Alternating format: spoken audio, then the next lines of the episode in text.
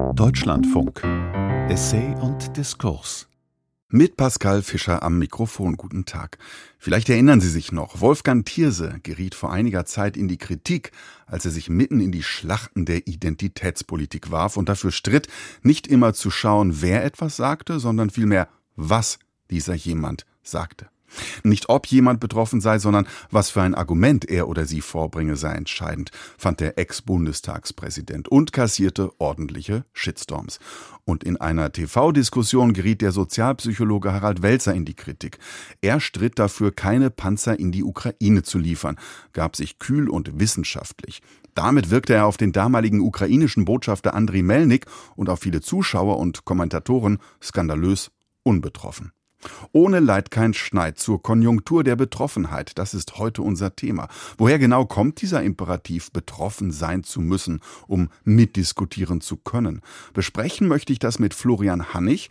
Er ist promovierter Historiker und derzeit wissenschaftlicher Mitarbeiter an der Universität Gießen am Lehrstuhl Fachjournalistik Geschichte, Medien in Geschichte und Öffentlichkeit. Florian Hannig hat zu vielen Themen geforscht, die mit Betroffenheit assoziiert sind. Zur humanitären Hilfe, zu Empathie, zu Mitleid und eben auch zur Begriffsgeschichte der Betroffenheit. Und der Gelassenheit, womöglich ein Gegenkonzept. Also erstmal herzlich willkommen, Florian Hannig. Vielen Dank und hallo. Wenn wir einsteigen, erstmal mit einer ganz einfachen Definition von Betroffenheit, dann scheint ja dieses Wort zweierlei zu umfassen. Einmal, dass ich als Betroffener in einer Problemlage bin und dann, dass ich irgendwie gefühlsmäßig involviert bin. Kann man das so sagen?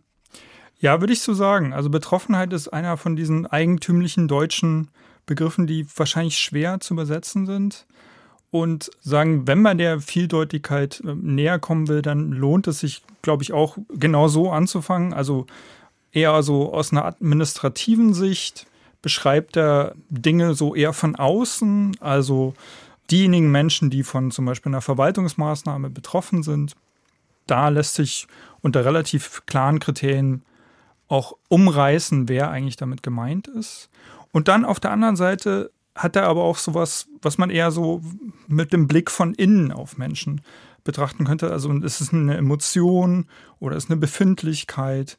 Betroffenheit meint dann eher sich gemeint fühlen oder eine Form von Anteilnahme. Also da reicht der Begriff auch, hat eine längere Tradition in der Bekundung von Anteilnahme in Trauerfällen, in Sterbefällen. Also ein merkwürdiger Zwitter irgendwo zwischen Behörden, Deutsch und Subjektivität, innerer Befindlichkeit.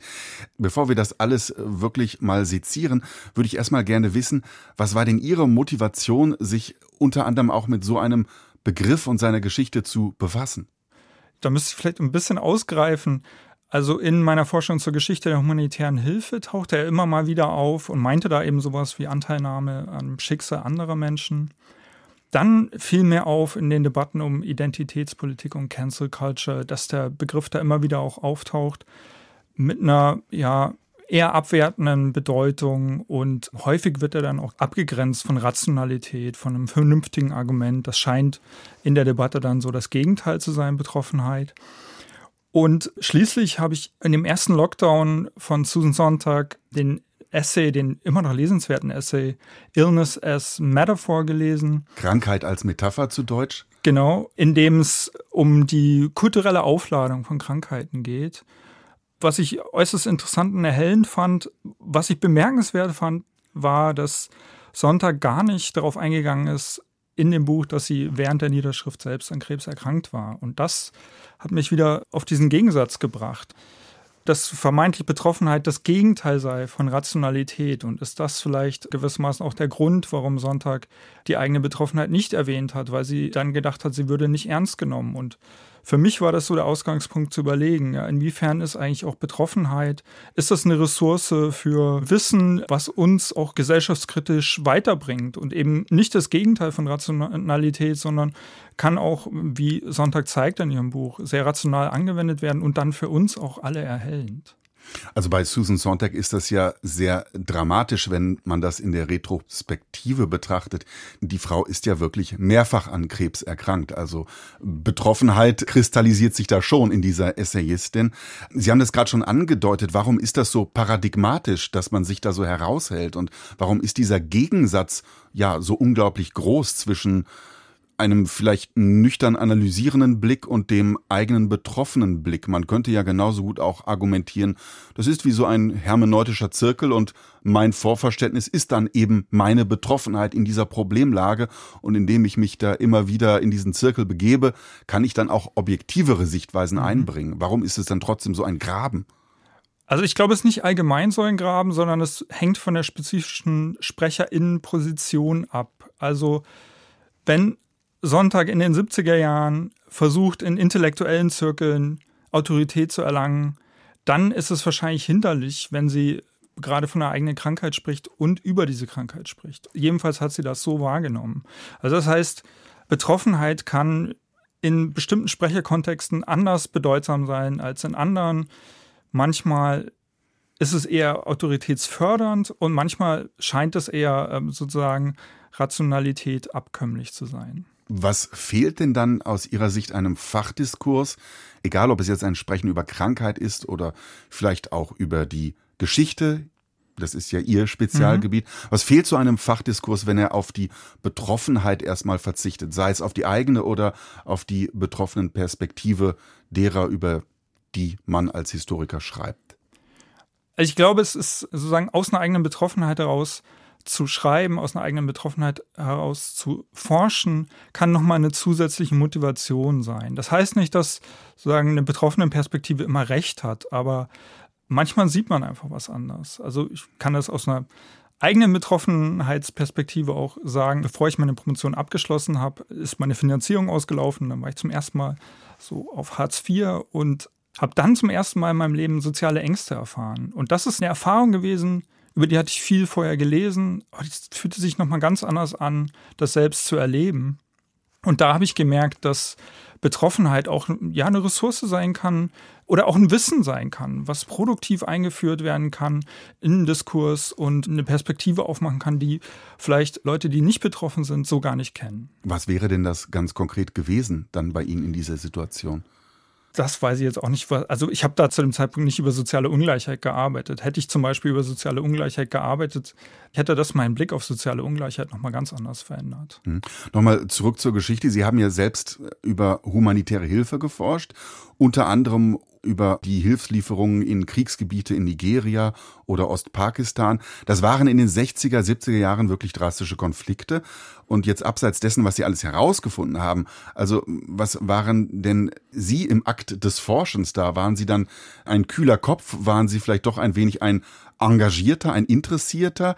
Sie sehen ja schon, man sucht da auch nach Begriffen, um das ja. benennen zu können.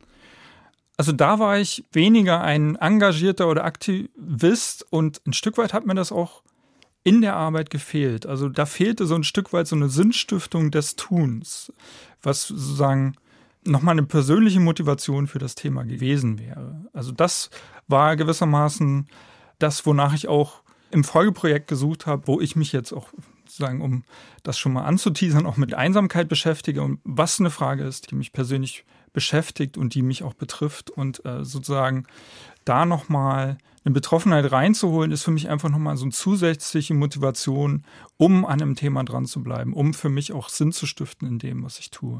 Lassen Sie uns so ein bisschen zurückblicken auf die Karriere dieses Betroffenheitsbegriffs. Ich habe ja jetzt von Ihnen gelernt, dass Betroffenheit eigentlich erstmal ein Behördenbegriff sozusagen gewesen ist. Also ganz im wörtlichen Sinne, jemand hat ein Problem, jemand ist von einem Problem, von einer Lage betroffen und dann später in den 70ern wurde das aber plötzlich so eine Art Sponti-Begriff. Plötzlich geht es darum, in sich zu schauen. Es ist alles ein Teil eines politischen Wandels. Warum? Das ist ja ein ziemlich großer Bedeutungswandel von einem ja, Behördendeutsch zu einem Begriff einer neuen inneren Subjektivität. Ja. Also ich glaube, dass sich in dem Begriff Betroffenheit bestimmte politische Entwicklungen manifestieren oder auch kristallisieren. Also Umbrüche, die in den 1970er, frühen 80er Jahren stattgefunden haben, kommen da auch auf den Begriff und werden von neuen Akteuren wird der Begriff auch verwendet und ist für die besonders attraktiv. Das ist zum einen ein Umbruch des Politischen. Also wir sehen einfach erstmal auch ganz neue politische Akteure, die auch das umdeuten, was eigentlich das Politische ist. Also neue soziale Bewegungen, Bürgerinitiativen, dann die Grünen, eine Bewegung auch sozusagen, die da so dazwischen liegt, das alternative Milieu. Das sind auch teilweise Bewegungen, wie wenn man an die Gründungsgrünen denkt, die sich nicht so einpassen wollten in diese traditionellen Links-Rechts-Schemata und dafür auch eine neue Sprache gesucht haben, neue politische Begriffe. Da war Betroffenheit erstmal auch ein unverbrauchter Begriff, aber es gab auch inhaltliche Gründe, warum diese Bewegungen auf Betroffenheit zurückgegriffen haben. Darin drückt sich gewissermaßen auch schon so ein Wandel in der Politikkonzeption aus, der weggeht von so einem großen Gesellschaftswandel, also durch eine Revolution eine neue Gesellschaft in Gang setzen, sondern denen ging es jetzt eher darum, kleinräumiger anzusetzen, auch teilweise vor Ort anzusetzen, Dinge vor Ort zu verändern oder auch zu bewahren. Eben wo die Leute betroffen sind. Genau, wo die Eben Leute betroffen sind. Oben herab sozusagen von Staatswegen äh, schaut der Souverän, wer ist betroffen, sondern der Betroffene wird selbst aktiv. Und, der Betroffene wird selbst aktiv und gleichzeitig ging es nicht nur um Veränderungen so außerhalb, sondern auch gewissermaßen die Veränderungen innerhalb. Also der neue Mensch gewissermaßen entsteht nicht durch eine neue Gesellschaftsordnung, sondern man arbeitet an sich selbst, um zu einer besseren Gesellschaft zu kommen, zugewandter zueinander zu sein. Und gewissermaßen ist es auch gar nicht so der Arbeiten an sich zu etwas Neuem, sondern die Vorstellung war, dass man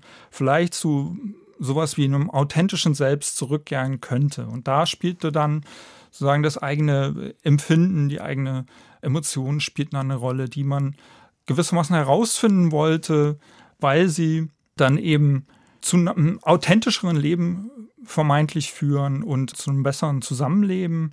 Das steht auch in einem Kontext von ja, einer größeren gesellschaftlichen Wertschätzung in manchen Teilen von Emotionalität und Innerlichkeit. Hm. Und Emotionalität heißt ja auch, es kann etwas sehr Motivierendes darin liegen. Einmal für mich selbst, dass ich zu Engagement, zu Aktion getrieben werde und dann auch noch der Gestalt, dass ich sehe, anderen geht es auch so. Ich tue mich mit denen zusammen, die fühlen dasselbe. Wie stark mobilisierend war dieser Betroffenheitsbegriff dann? Also das ist eben auch noch eine Dimension von Betroffenheit, die wir noch gar nicht so thematisiert haben. Betroffenheit als Bewusstwerdungskategorie. Das hängt dann auch zusammen mit einer weiteren Verschiebung, die in den 70er Jahren erfolgte, Neuaushandlungen zwischen dem, was Privatheit und Öffentlichkeit war dass Menschen zu der Zeit gemerkt haben, bestimmte Dinge im Privaten, das sind nicht einfach nur individuelle Befindlichkeiten, Probleme, sondern da ragt die Macht in das Private rein. Da treten Ungerechtigkeiten im Privaten auf, die äh, sich nicht einfach aus so einer Zweierkonstellation ergeben, sondern aus gesellschaftlichen Verhältnissen. Und wenn man sich mit anderen Betroffenen austauscht, dann wird einem das bewusst, dass das nicht was Individuelles ist, sondern ähm, auf gesellschaftliche Strukturen zurückgeführt wird. Und dann ergibt sich auch die Möglichkeit zu äh, gewissermaßen solidarischem Kämpfen dagegen oder zum Protest mindestens meistens. Ich habe gelesen, das war zum Beispiel auch ein großes Schlagwort in der Antipsychiatriebewegung. Also eine Bewegung, die auch dieses Arzt-Patienten-Verhältnis ein wenig ja aufbrechen, umdefinieren wollte. Der Arzt war nicht mehr der Hierarch, der entscheidet, was der Patient hat, sondern es tun sich Betroffene zusammen und es gab so dieses Schlagwort Expertentum des Betroffenseins. Da würde man ja heute, wenn man das hört, erstmal denken, das ist schon sarkastisch. Das sind diese Aktivisten, die expertenhaft betroffen sind. Damals hatte das aber etwas unglaublich ja empathisches oder emanzipiertes. Ja, vor allem politisches. Das ist auch eine Phase, in der Selbsthilfegruppen überall aufblühen und da eben sehr stark so dieses Arzt-Patienten-Verhältnis umgedreht wird, weil da kommen wir nochmal auf das zurück mit sozusagen, dass da auch eine Wissensressource drin steckt im Betroffensein. Ein Arzt kann sehr viel lesen über eine psychische Erkrankung oder auch eine körperliche Erkrankung, wie sich das anfühlt. Das wissen die Betroffenen häufig manchmal besser als sozusagen die vermeintlichen Experten. Und darin drückt sich gewissermaßen das Expertentum des Betroffenseins aus. Also die kennen bestimmte Phänomene, die äh, andere nur behandeln, die kennen die aus einer ganz anderen Perspektive. Und der Austausch darüber kann auch sozusagen für die Behandlung ja dann auch positiv sein. Was gab es noch für Gruppen, in denen Betroffenheit zum Schlagwort geworden ist damals in den ja, 70er bis in die 80er Jahre hinein. Also das war zum Beispiel auch die neue Frauenbewegung, die, das hat man ja schon angesprochen, gewissermaßen das Private ist politisch, da auch im Privaten gemerkt hat, dass da Machtverhältnisse, das Patriarchat sich gezeigt hat, auch sozusagen, wenn beide vielleicht sich als feministisch gesehen haben oder emanzipativ.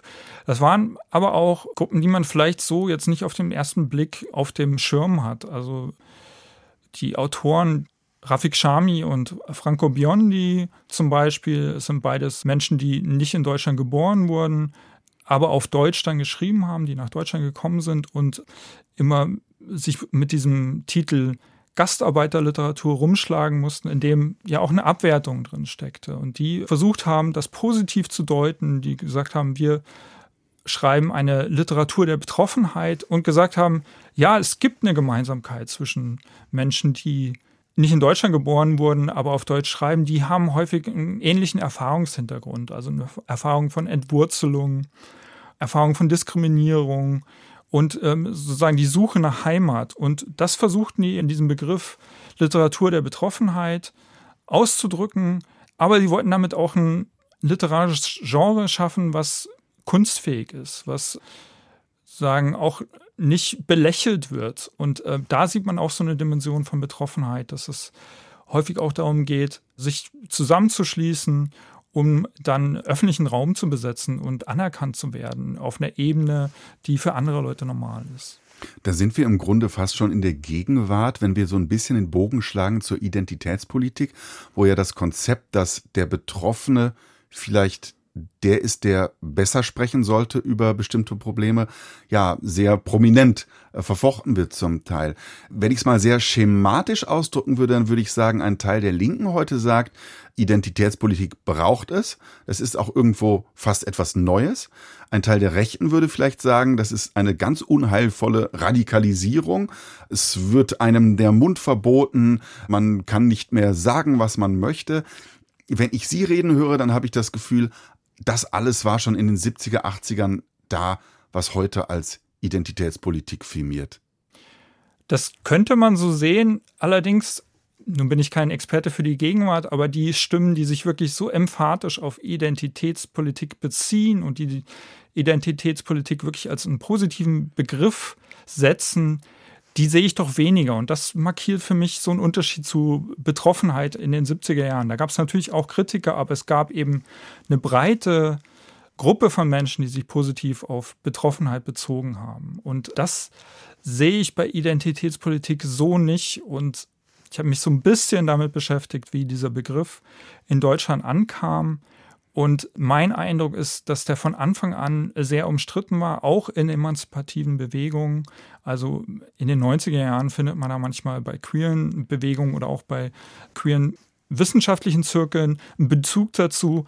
Der ist aber mindestens umstritten. Also keine positive Besetzung.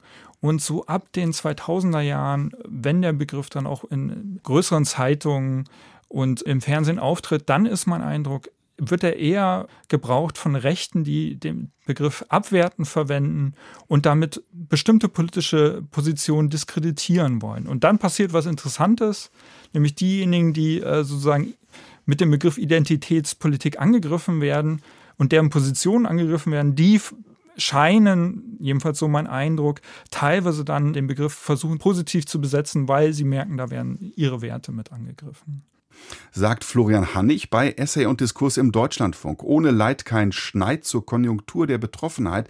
Das ist heute Morgen unser Thema hier. Irgendwann ist Betroffenheit ja auch geradezu ins Lächerliche gekippt. Es gab zum Beispiel das Wörterbuch des Gutmenschen. Da war äh, so äh, der ganze Kreis von diesen Worten der engagierten Linken, ja, der Lächerlichkeit preisgegeben. Warum ist das irgendwann gekippt? Ja, also mein Eindruck ist, dass so ab Mitte der 80er Jahre nimmt der emphatische und positive Bezug auf Betroffenheit rapide ab. Das scheint damit zusammenzuhängen, dass zentrale Akteure, die den vorher sehr ins Zentrum gestellt haben, entweder an Bedeutung verlieren oder deren Politikkonzeptionen sich verändern. Und sagen, wichtig ist dabei zum Beispiel das langsame Auflösen des alternativen Milieus. Damit fehlt gewissermaßen die Gruppe, die positiv definiert, was unter dem Begriff verstanden wird. Und das gibt Kritikern, KritikerInnen die Möglichkeit, auch Zerrbilder dieses Begriffs in der Öffentlichkeit zu präsentieren. Die Kritiker gab es von Beginn an, aber sozusagen in den späten 80ern und dann besonders in den 90er Jahren äh, werden die besonders laut und deuten Betroffenheit nur noch als so ein Gefühlsduselei, auch teilweise einfach als eine Pose und als auch eine Emotion, die sie gar nicht ernst nehmen. Das hängt auch damit zusammen, würde ich sagen. Und da ist aber die Forschung noch am Anfang.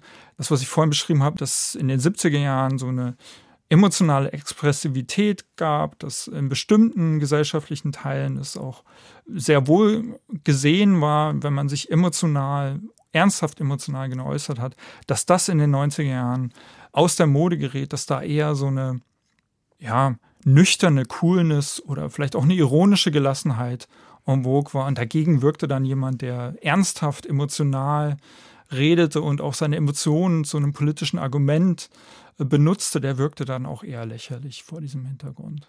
Heute kehrt aber diese Betroffenheit als Konzept nun wieder. Was würden Sie denn ja, prognostizieren wollen, wie das weitergeht. Damals ist ja ganz offensichtlich die Gesellschaft noch nicht auseinandergebrochen, als man gesagt hat, es müssen auch die Betroffenen sprechen dürfen. Genau das wird ja heute der Identitätspolitik vorgeworfen. Sie spalte die Gesellschaft, sie errichte unglaubliche Fronten zwischen, ich sag mal ganz klischeehaft, der schwarzen lesbischen Frau und dem alten weißen Mann.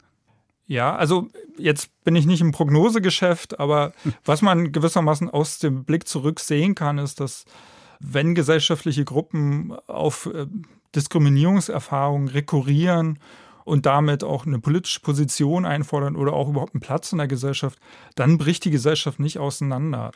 Worauf das hindeutet, und das deutet sich in den 70er Jahren auch an, dass doch tatsächlich vielleicht Macht neu ausgehandelt wird, wer an bestimmten Positionen sitzt und äh, dass diejenigen, die vor einer Spaltung waren, die vor Polarisierung waren, vielleicht auch diejenigen sind, die sich gegen Machtneuverteilung sperren und dass das eigentlich gewissermaßen der Hintergrundkonflikt ist, auf dem sich das dann abspielt.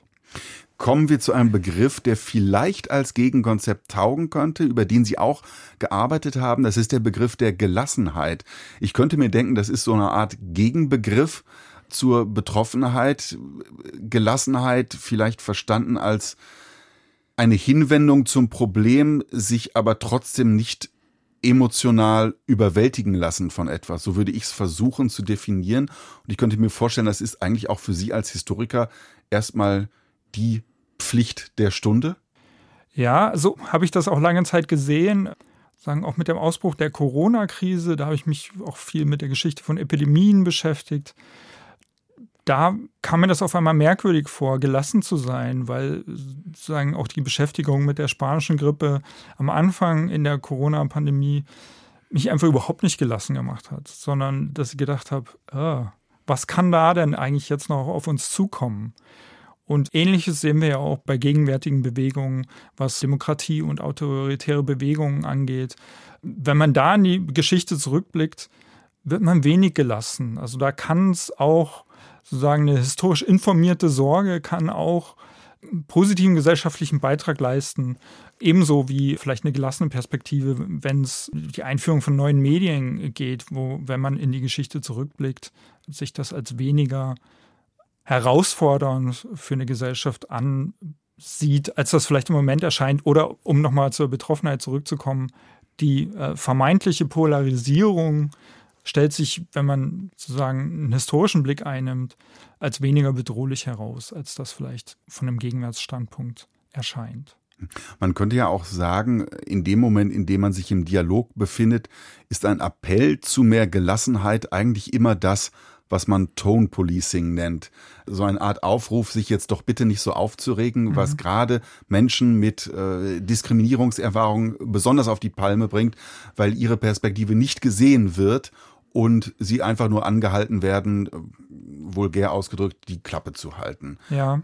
Also in dem Sinne würde ich auch sagen, ist es vielleicht auch ein Gegenbegriff zu Betroffenheit, weil Gelassenheit uns auf uns selbst zurückwirft. Das ist eine sehr individuelle Erfahrung, die wir auch nicht eigentlich teilen können. Und das ist mit Betroffenheit eben anders. Also wenn ich eine Diskriminierungserfahrung habe, dann kann ich mich mit anderen Leuten austauschen. Ich kann empört sein. Wir können zusammen uns Sorgen machen oder Angst haben. Und das ist mit Gelassenheit geht das eben nicht. Also das ist, ähm, Tone Policing trifft es vielleicht ganz gut. Ja. Aber gibt es denn einen Begriff, der sozusagen äh, die Spannung und äh, dieses, äh, ja, vielleicht doch bedrückende Gefühl aus der Diskussion nimmt, man müsse betroffen sein, man dürfe dann nichts sagen. Wo ist da sozusagen ein Begriff zu finden, der schon die Neutralität betont, äh, aber auch nicht in dieses kühl distanzierte abkippt. Ich meine, man könnte sagen, es ist irgendwie so etwas Richtung Achtsamkeit, es ist so etwas wie Resilienz, alles schöne Modebegriffe. Die Coolness hatten wir schon angesprochen, hat vielleicht eher etwas von Investmentbanker in Romanen und Filmen der 90er und 2000er. Was könnte denn dann ein Gegenbegriff sein, der uns irgendwie zusammenbringt und es schafft, eine gewisse Rationalität, einen gewissen Blick aufs Universelle herzustellen und gleichzeitig diese Aura der, ja, sehr unbetroffenen Kühle vielleicht dann doch zu vermeiden. Wäre das so etwas wie Resilienz oder Achtsamkeit? Das sind Modebegriffe. Wäre das vielleicht so etwas wie Coolness oder ist das zum zu cool, zu sehr 90s und 2000er? Ich weiß gar nicht, ob wir wirklich was brauchen, was uns alle zusammenbringt. Gesellschaft lebt ja davon, dass einfach vielfältige Menschen miteinander zusammenleben und die Vielfalt auf einen Begriff zu bringen, scheint mir gar nicht so sinnvoll und scheint mir eher dann Konflikte zu überdecken, die eigentlich ausgetragen werden müssen. Also Interessenkonflikte sind meines Erachtens gar nicht schlechtes, die bringen emanzipative Kämpfe ja auch voran. Ich würde gerne noch auf ein Paradox kommen, das sich gerade äh, ja großer Beliebtheit erfreut, äh, sowohl bei denen, die darunter leiden, als auch die, die es dann kritisieren. Wir haben es ja damals mit einer Ablehnung der Stellvertreterpolitik zu tun gehabt, als es um die Betroffenheit ging. Die Leute wollten selber sprechen. Heute kommt es oft dazu, dass genau das gefordert wird, dass am Ende aber doch Angehöriger der Mehrheit für Minderheiten sprechen. Da ist ja ein gewisser Widerspruch zu finden. Ist das eine Art, ja, Übergangsproblematik oder ist das nicht immer wieder zu finden in äh, Gesellschaften, in denen Mehrheiten am Ende doch mehr reden als Minderheiten, für die dann nur gesprochen wird, die dann eher nicht als Betroffene sprechen? Sozusagen über die Ablehnung der Stellvertreterpolitik, da hatten wir ja noch gar nicht so ausgiebig drüber gesprochen. Das ist natürlich auch ein Stück weit utopisch, dass Menschen immer wenn sie von sozusagen Machtentscheidungen betroffen sind, dass sie dann selbst entscheiden können. Aber dass sozusagen Betroffene selbst mitreden können, wenn es um zum Beispiel ihre Repräsentation, ihre Darstellung in der Öffentlichkeit geht, das scheint mir jetzt nicht so paradox zu sein. Ähm, da glaube ich, wird auch weniger gefordert, jedenfalls ist das mein Eindruck, dass nur die Betroffenen entscheiden können, wie über sie berichtet wird oder wie sie dargestellt werden. Aber dass sie ein Mitspracherecht darin haben, das scheint mir doch schon logisch und nachvollziehbar und auch realistisch. Also das scheint mir gar nicht so paradox. Aber dann sprechen am Ende auch wieder andere für sie. Das kommt auf die Strukturen der Öffentlichkeit an. Also wie inklusiv sind eigentlich Strukturen der Öffentlichkeit? Wie stark sind die an Gatekeeper gebunden, die dann entscheiden, wer spricht? Oder sind die durchlässig auch für Betroffene? In, ja, für bestimmte Themen. Also da ist ja der Deutschlandfunk, das Deutschlandradio ja auch bemüht darum, dass Leute zu Wort kommen, die sagen, betroffen sind von bestimmten politischen Maßnahmen oder auch von äh, gesellschaftlichen Entwicklungen, dass die auch zu Wort kommen. Also das ist ja was, worum sich gerade auch in Deutschland der öffentlich-rechtliche Rundfunk immer mehr bemüht, würde ich sagen sagt Florian Hannig, Historiker an der Universität Gießen. Herr Hannig, vielen Dank für das Gespräch. Vielen Dank auch. Und dieses Gespräch können Sie auch online nachhören auf unserer Sendungsseite. Die finden Sie wiederum auf www.deutschlandfunk.de. Ich bedanke mich herzlich für Ihr Interesse. Am Mikrofon verabschiedet sich Pascal Fischer.